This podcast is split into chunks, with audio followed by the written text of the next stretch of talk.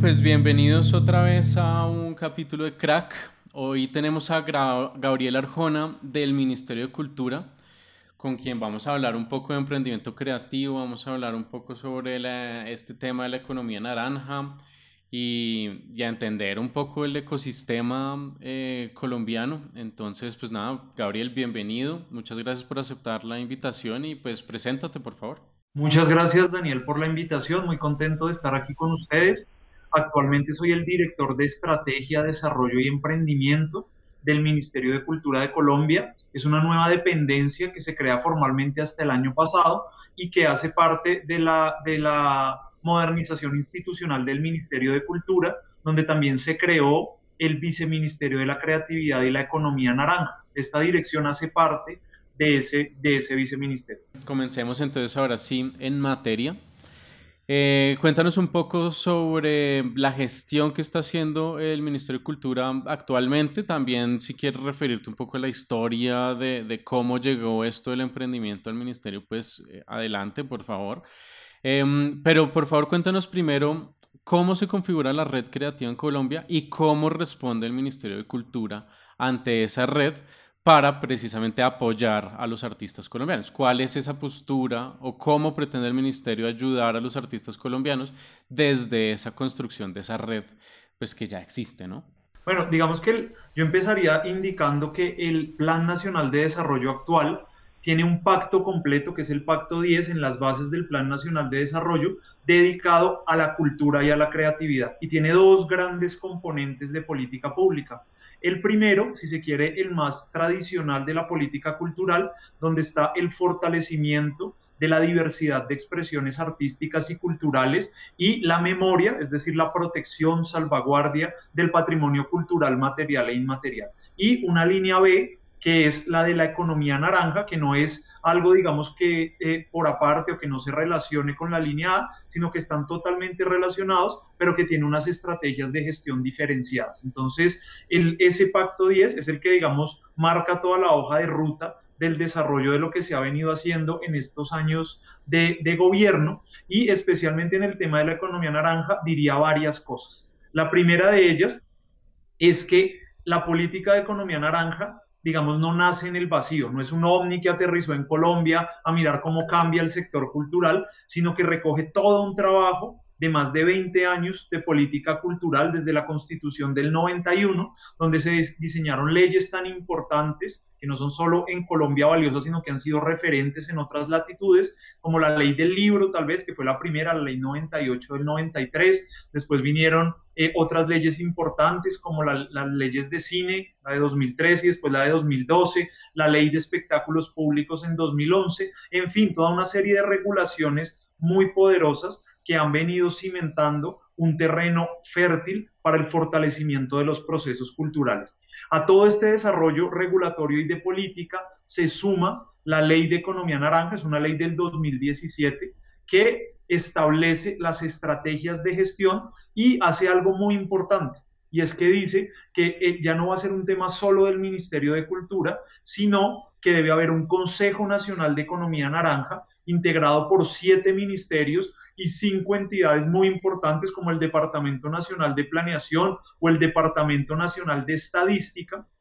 que van a tener programas, proyectos a partir de sus competencias, pero enfocados en cultura y creatividad. Y ahí ya hay un mensaje de política muy claro, y es si queremos hacer que la cultura se ubique en el centro de la agenda de desarrollo de Colombia, que realmente es la gran apuesta de la política de economía naranja, la cultura y la creatividad en el centro de la agenda de desarrollo, pues esto no puede ser algo solo del Ministerio de Cultura. Esto tiene que ser una preocupación transversal al gobierno para que se piense en cultura desde educación, para que se piense en cultura desde las políticas de trabajo, desde la política tributaria, desde los sistemas de información, desde las políticas de TIC, el Ministerio de Tecnologías de Información y Comunicaciones también hace parte del Consejo de Economía Naranja. Entonces, a partir de ese derrotero y de ese consejo, se ha venido estructurando una política integral que fue formalizada el año pasado mediante un decreto el 1204 y que toda la información se puede consultar ahí. Hay unas bases, un diagnóstico y unas estrategias en siete líneas de trabajo que integran a muchas entidades del gobierno nacional para fortalecer la cultura y la creatividad. También se modernizó el Ministerio de Cultura para atender este desafío. Como decía al inicio en mi presentación, se crea el Viceministerio de Creatividad y Economía Naranja en 2018 y el año pasado la Dirección de Estrategia, Desarrollo y Emprendimiento, que no es solo para Economía Naranja, realmente esta dirección tiene funciones transversales al sector, pero sí hace algo muy importante que es uno de los sellos de la política de economía naranja, y es empezar a, pensar el sector de manera ecosistémica y con políticas transversales. Colombia tiene una historia muy fuerte por campos disciplinares, dirección de artes, con sus coordinaciones, literatura y libro, artes escénicas, bueno, y la dirección de audiovisuales, cine y medios interactivos, que también se reformó, pero también es una dirección de campo, entonces ahí se trabaja el cine, la radio, etcétera. La dirección de estrategia no, la dirección de estrategia no tiene un campo en concreto, tiene una transversalidad para trabajar derechos de propiedad intelectual, entonces ahí trabajamos con la Dirección de Derecho de Autor, con la Superintendencia de Industria y Comercio, que es la que maneja propiedad industrial, trabajamos con la banca de segundo piso del gobierno para fortalecer el financiamiento bancario del sector, es decir, Bancoldex, Fondo Nacional de Garantías, trabajamos también incentivos tributarios, ya no los que habían antes, que eran solo para un sector, entonces ley de cine, incentivos para producción audiovisual, ley de espectáculos públicos, incentivos para producción de música, teatro, danza y magia. Ahora creamos incentivos transversales a 103 actividades económicas que son las que hoy integran la economía naranja. En Colombia pasamos de una cuenta satélite de cultura y economía naranja de 30 y pico de actividades a una de 103 actividades, que es lo que hoy integra la economía naranja. Entonces, en fin, hemos dado como muchos pasos para fortalecer lo que ya había antes, generando herramientas transversales de apoyo al sector cultural y creativo. ¿Cómo es la red hoy en día artística colombiana eh, y cómo se integra esta política a esa red. Digamos, no, no hay como una red en singular, hay muchos espacios de integración y de participación. El más tradicional, pues, e, es el Sistema Nacional de Cultura, que tiene muchos consejos y mesas, tanto nacionales como territoriales. Esa es como la, la mesa tradicional. Y desde la política de economía naranja se ha integrado todo ese sistema de cultura con un trabajo que llamamos el de nodos y mesas de economía naranja. Lo voy a simplificar un poco para efectos explicativos, pero digamos que un nodo o una mesa es la integración de todas las entidades públicas y privadas que tienen que ver con procesos culturales y creativos en un territorio en específico. Y en Colombia aprovecha el sistema de cultura, pero también el sistema de competitividad, que lo, trabajaba anteriormente, o lo trabaja, perdón, no anteriormente, sino lo trabaja Mincomercio. Entonces las comisiones regionales de competitividad también se integran, pero está también la academia, de ahí hacen parte las universidades y mucha representación de la sociedad civil. Básicamente es lo que la misión de Sabios eh, del 2019 eh, llama la cuádruple hélice. Usualmente hablamos de la triple hélice, ahora creo que es mejor hablar de la cuádruple, donde el éxito de estos proyectos debe incluir al gobierno en sus distintos niveles, nacional, departamental y municipal, al sector privado, por eso hablo de las comisiones regionales de competitividad, cuya secretaría técnica la ejercen las cámaras de comercio, a la academia y a la sociedad civil. Entonces lo que estamos tratando con esos nodos y mesas de economía naranja, nodos ya son 17, es integrar a todos estos actores generar unas agendas creativas, es decir, una priorización de proyectos a partir de las necesidades de cada territorio, ¿sí? donde eh, una vez se definen esas agendas se empieza a buscar la financiación, el cierre pues, financiero de esos proyectos y que sean, digamos, iniciativas que fortalezcan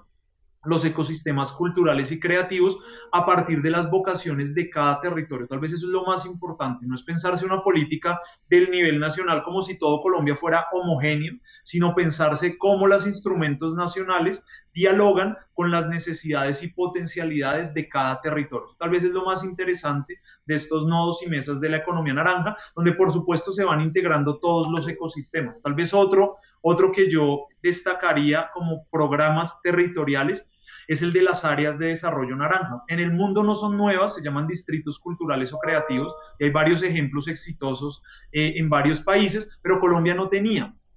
Y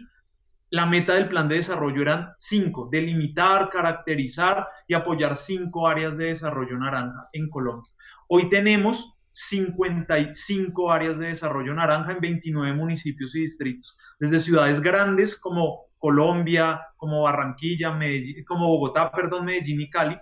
hasta ciudades pequeñas eh, categoría 6, que es digamos el nivel más pequeño en Colombia eh, de la categorización de un municipio como Villapinzón en Cundinamarca o territorios de frontera como Villa del Rosario. Entonces tenemos muchos distritos creativos donde los alcaldes han entendido el mensaje y entienden que hay zonas de su territorio que al apoyarlas para que se enfoquen en cultura y creatividad, se pueden generar procesos valiosos en renovación urbana, en inversiones públicas y privadas, en integración de sectores, porque la cultura tiene algo muy valioso como, como tú sabes y todos los que oyen esta, esta información saben, y es que eh, la cultura dialoga con otros sectores y genera encadenamientos muy valiosos con otros sectores. Entonces también este tema de las áreas de desarrollo naranja, que seguramente los mayores resultados se verán a mediano y largo plazo, pero que ya cuenta con unas victorias tempranas importantes, no solo en la delimitación, sino en la consolidación y activación de estos espacios. En fin, tenemos como todo unas estrategias múltiples para integrar a todos los agentes del sector, desde los que trabajan individualmente como artistas solos, hasta la gran empresa, pasando por organizaciones sin ánimo de lucro, emprendedores que inician su camino, empresas más consolidadas o empresas más grandes. Eso es algo también muy característico de la política de economía naranja y es que trata de darle un lugar a todas las formas de entender y de hacer cultura. Es igual de válido para nosotros el que quiere hacer una empresa que el que dice no quiero hacer empresa, yo quiero hacer una entidad sin ánimo de lucro o yo quiero trabajar solo como artista. Entonces hay mecanismos de apoyo para todas esas formas de entender y pensar la cultura, desde el artista individual o las versiones más comunitarias, por ejemplo, el trabajo artesanal, hasta las más empresariales. La idea es que todos tengan lugar en esta política. Quisiera volver a ese tema al final, pero antes de eso, pasemos a, a, un tema que pues es, es, bien álgido, llamémoslo así, en, justamente en la manera en que tú lo estás llamando, de esa división de los tipos de artistas que hay, desde el emprendedor, el eh, empresario ya con muchos años de trayectoria y el artista, artista que solo quiere ser artista, sin contar además toda la gama que existen en los territorios, ¿no? Em, dentro de toda esta gama de, organizaciones, de colectivos y de individuos que existen, eh, ¿cómo debería financiarse el arte en Colombia y por qué? Bueno, esa es una pregunta muy compleja y es de las preguntas centrales de la economía naranja, porque efectivamente yo creo que el punto de partida es comprender que hay distintas formas de pensar, sentir y sobre todo gestionar las actividades creativas y culturales con distintos grados de profesionalización, de dedicación e incluso de proyectos vitales de, de las personas que lo hacen. Entonces, que el Estado vaya entendiendo eso, creo que debe ser una de las características principales y que tenga una oferta para apoyar cada uno de estos proyectos. Entonces, hemos fortalecido, por ejemplo, los programas tradicionales del Ministerio de Cultura, como el programa de estímulos y el de concertación, el primero de ellos que va dirigido precisamente a las personas naturales, a los artistas, que para su proyecto personal y de vida les puede servir tener una beca, una residencia en el exterior o en otra ciudad de Colombia, que les puede servir presentar un proyecto y ser evaluado por un jurado y recibir esos recursos para sacarlo adelante, en fin, y ese programa se ha ido fortaleciendo con nuevas líneas que llamamos de economía naranja, que se suman a las tradicionales. ¿Qué quiero decir con nuevas líneas de economía naranja? Tradicionalmente la oferta del Ministerio de Cultura en estos programas eh, sobre todo en estímulos, estaba muy enfocada en creación y algo de producción,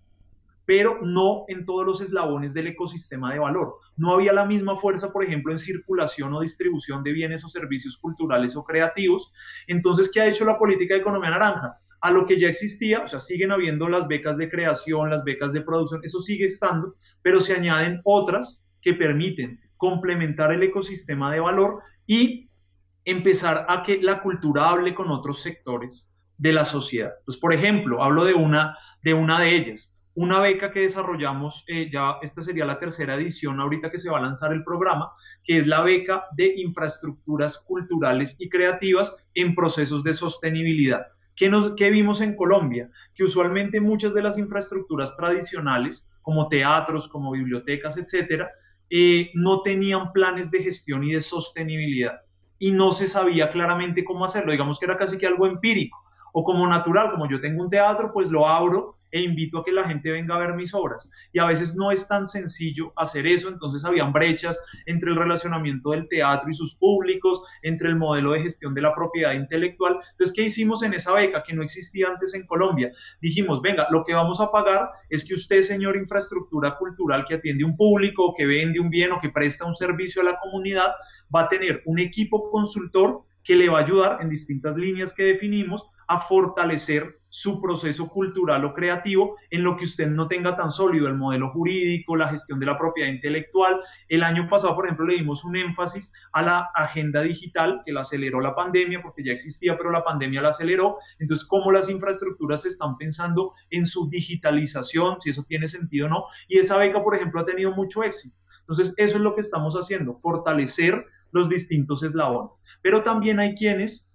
están preparados y no necesitan solo participar de convocatorias, de becas, de recursos no reembolsables, sino necesitan desde una lógica más empresarial acceso a financiación bancaria. Entonces, para esos otros, también hemos fortalecido eh, eh, desde Bancoldex, desde el Fondo Nacional de Garantías, desde FinDeter, líneas especiales para que tengan unas condiciones mucho mejores que si yo voy a un banco ordinario y pido un préstamo eh, y que tengan unas particularidades también adecuadas al sector cultural y creativo. Entonces, ese trabajo también se ha hecho. Vimos que no son solo recursos, que hay que hacer también asistencia técnica. Entonces, nos articulamos con una entidad eh, que es Impulsa, que es la entidad como eje del emprendimiento en Colombia, para sacar procesos de asistencia técnica para las organizaciones culturales y creativas. En fin, ah bueno, y otra que mencionaría, para ya no aburrir con tantos ejemplos, es la del Fondo Emprender del SENA, que ya existía, eh, que es una de las mayores incubadoras que hay de empresas en Colombia,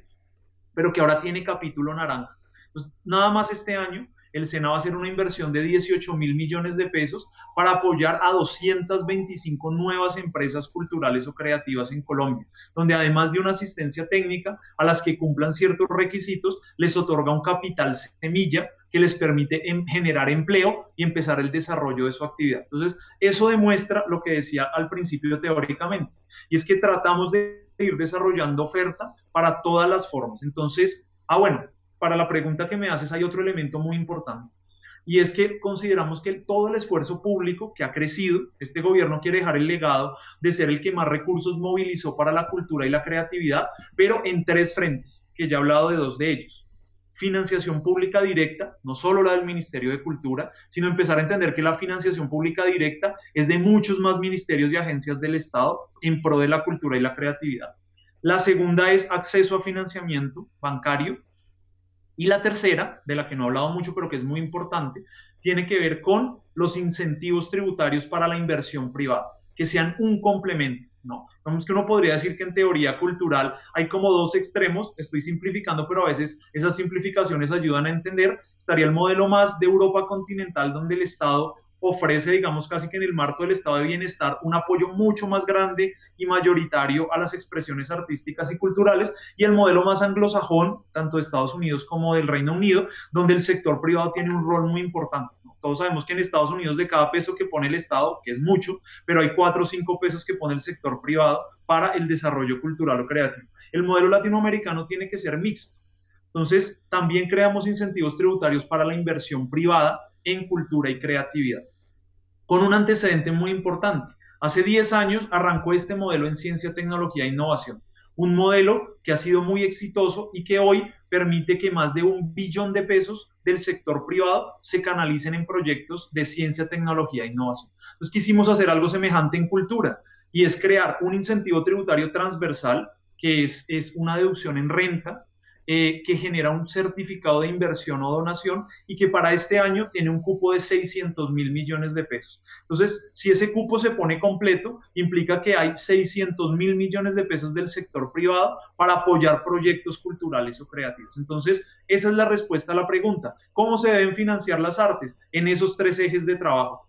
Compromiso de inversión pública, ¿sí? especialmente porque también entendemos que hay muchas actividades culturales que no son sostenibles económicamente y que seguramente nunca lo serán. Muchos museos, eh, una orquesta sinfónica, difícilmente va a ser 100% autosostenible y el Estado no se puede retirar y decir, bueno, que el mercado mire a ver quién sobrevive y quién no. es claro que hay actividades donde el sector público tiene que estar de manera muy decidida, pero también que hay otras actividades que son más empresariales, donde el Estado no las debe subsidiar en un 100%, lo que les debe facilitar es el acceso a la financiación y en tercer lugar, donde el sector privado debe también incluir en este tema de la corresponsabilidad la cultura como uno de los sectores estratégicos, tal como lo ha hecho con salud, tal como lo ha hecho con ciencia y tecnología, que también el sector privado entienda en Colombia que la cultura tiene un rol esencial, un rol transformacional en el país y que por lo tanto también deben venir recursos de ese segmento. Entonces, son las tres vías.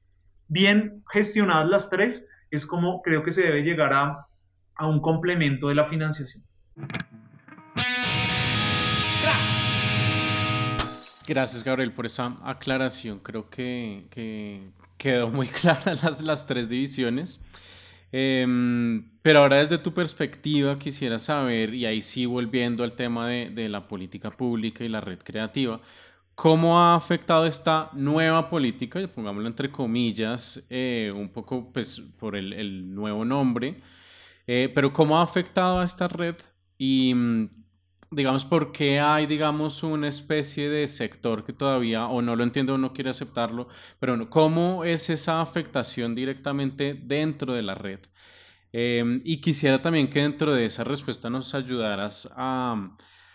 pues, refiriéndote a, la, a algo que parece una descentralización, que es la creación del Instituto Naranja y CoCrea, y si eso, eso no es una descentralización o no, para entender también esa afectación, digamos, eh, en un caso particular como el caso de, CoCrea y el Instituto Naranja. Pues muchas gracias por la pregunta. Efectivamente, hay en Colombia, desde que inició la implementación de la política, ha habido un debate muy interesante sobre esta política en relación con las políticas culturales tradicionales en distintos niveles, desde lo teórico hasta su instrumentación, digamos, en programas muy, muy específicos. Entonces, creo yo que es una tensión muy grande que ha existido desde hace décadas en, sobre la relación entre cultura y economía. Y es una tensión siempre sana en el debate en, cómo estos dos universos dialogan desde, si uno se devuelve, si quieren, a mitad del siglo XX, con todas las teorías de Adorno y Horkheimer sobre la industria cultural y sus afectaciones y todo el desarrollo que viene de ahí, uno mira que después el término adquiere una connotación, digamos, más,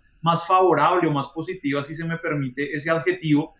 a partir de la UNESCO, cuando empieza a desarrollar toda la noción de eh, la visión de cultura como desarrollo, la conferencia de políticas culturales en México del 82 y los desarrollos posteriores de las convenciones hasta llegar a la de 2005 de la UNESCO sobre la protección y promoción de diversidades culturales, que es nuestra sombrilla internacional de la política de economía naranja y que dice algo muy cierto y dice los bienes y servicios culturales o creativos son valiosos en sí mismos, son portadores de identidad, eh, hacen parte inherente a las comunidades, pero también son valor económico y también generan empleo y también contribuyen al desarrollo. Entonces esa doble dimensión, digamos, eh, lo articula la UNESCO y en Colombia creemos que es una forma no de acabar la tensión, yo creo que la tensión siempre va a generar un debate entre cómo se articulan los dos mundos, sobre todo en economías de mercado, cómo se articula el mercado con la cultura, pero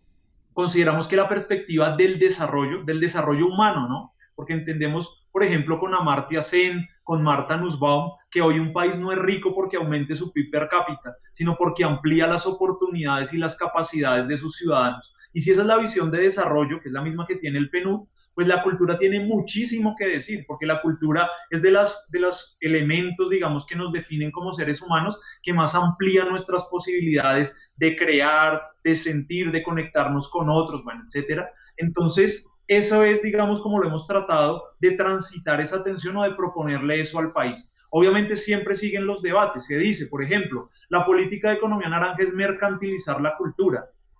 Pues creo yo eh, que no es así, por lo que acabo de exponer durante, todo este, durante toda esta conversación, y es que es incluir la cultura en la agenda del desarrollo. Pero hay quienes piensan que es una mercantilización. Hay otros que dicen que estamos valorando los bienes culturales o creativos por cómo se valoran en el mercado. Eso tampoco es lo que ha dicho la política de economía naranja. Lo que hace es generar nuevas oportunidades e instrumentos para que todas las formas de hacer cultura se desarrollen. Pero no es decir que un bien o servicio es valioso si lo demanda el mercado y no es valioso si no lo demanda. Si eso fuera, pues no protegeríamos el patrimonio, porque hay muchas expresiones del patrimonio que no tienen un valor económico o que es muy difícil medir su valor económico, pero que sabemos que son valiosas en sí mismas, Y por eso mismo ya hay que protegerlas. No importa si generan o no ingresos o si generan o no utilidades, sino que son valiosas en sí mismas.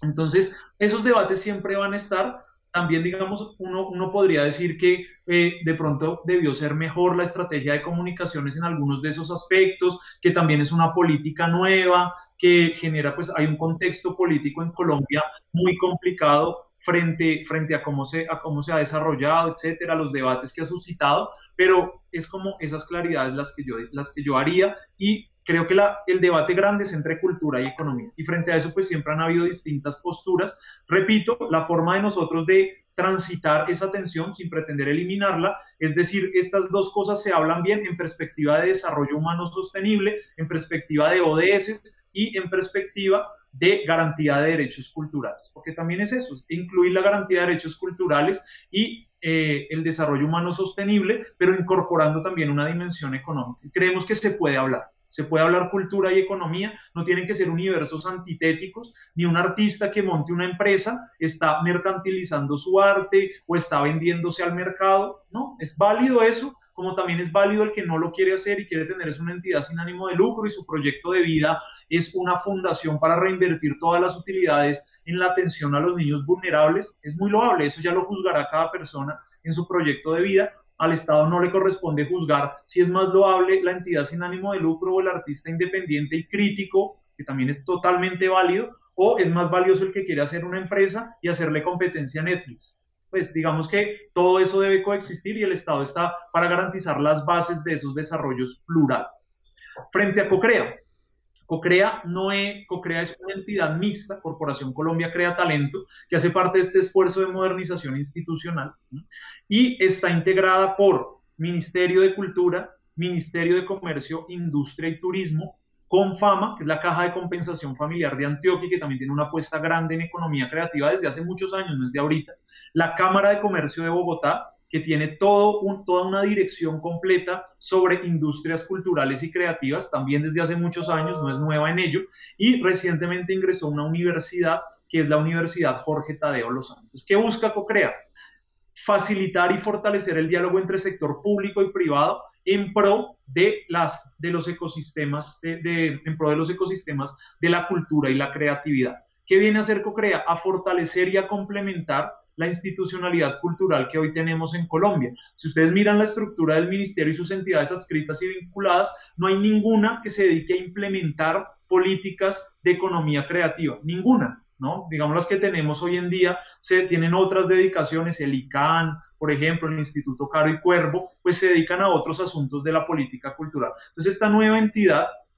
eh, busca fortalecer la política de economía creativa. Algunos han dicho, ahí sí no voy a decir que son palabras mías, sino algunos han dicho, pero me parece que la comparación no está mal, eh, que así como Proimágenes es la entidad exitosa también de esa naturaleza mixta para el desarrollo del cine, todos sabemos que antes de las leyes de cine y de la existencia de Proimágenes en Colombia se hacía una o dos películas al año y no hablo de, datos de pandemia porque nos pondríamos a llorar, pero cuando venía esto alcanzamos a hacer cuarenta y pico de películas gracias a todo el desarrollo de la industria audiovisual. Entonces hay quienes han dicho que CoCrea es el proimágenes de todos los demás sectores de la economía creativa. O sea, es la entidad que si se fortalece, se posiciona y cuenta con el apoyo y el respaldo, tal como lo tuvo Proimágenes, va a permitir que independientemente del gobierno de turno haya una política sostenida en su implementación, porque obviamente el ente rector de política es el ministerio, pero en su implementación en la en el aterrizaje de los programas haya una entidad que atiende a todos los demás sectores de la economía creativa, tal como Proimágenes lo ha hecho con tanto éxito en el sector audiovisual. Y Proimágenes también se fortalece con este gobierno, porque además de el Fondo para el Desarrollo Cinematográfico y del Fondo Fílmico Colombia, se crea un incentivo tributario solo para inversiones internacionales en proyectos audiovisuales que trabajen con socios locales y que la inversión obviamente se haga en territorio colombiano. Entonces, Proimágenes también se fortalece. Luego, lo que estamos haciendo es fortalecer la institucionalidad cultural. Gabriel, muchísimas gracias por tus eh, aclaraciones. Creo que queda muy eh, clara la postura precisamente de la economía naranja frente a lo que debe hacer, quiere hacer dentro de la economía creativa colombiana.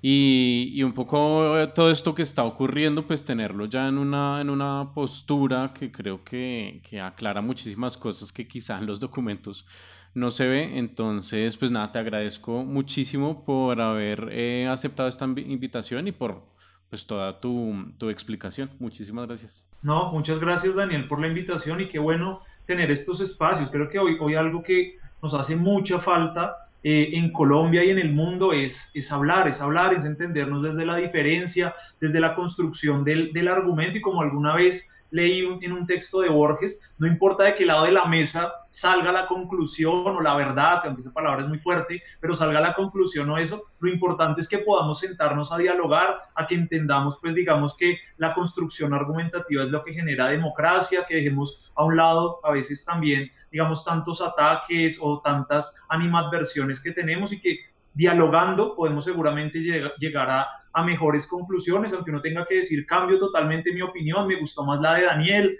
o al revés, eso es válido, eso es la construcción democrática y pues qué bueno tener realmente estos espacios de conversación y de diálogo para exponer ideas y para construir entre todos una mejor sociedad, un mejor país, un mejor mundo que hoy todas las situaciones que están pasando creo que nos invitan a eso, que podemos construir algo mejor. Bueno, esa es justamente nuestra postura. Justamente lo que queremos desde Crack es entender las posiciones más desde la descentralización, llamémoslo más desde el artista mismo y que el artista nos cuente, pero si no articulamos eso con lo que hacen las grandes entidades, por llamarlo así, es decir, Ministerio de Cultura hasta British Council y cualquier otra gran entidad o corporación involucrada en los procesos creativos, pues evidentemente sí, no va a haber diálogo. Entonces, pues justamente esa, ese era la, el intento de este capítulo, poder involucrar eh, estas posturas. Em, que no solamente a escuchar al artista, sino también escuchar lo que se está haciendo, llamémoslo para el artista. Entonces, pues, nada, de nuevo, muchas gracias, Gabriel. Muchas gracias, muchas gracias y pues cuentan con, conmigo y con este ministerio para, para apoyar lo que se requiera, para oír, para mirar qué estamos haciendo bien, en qué nos estamos equivocando, qué podemos corregir. Y bueno, ese es el proceso permanente de las mejoras graduales y, progresivas que siempre eh, podemos estar pendientes para, para el beneficio de todos y todas. Perfecto, pues bueno, esto fue Crack.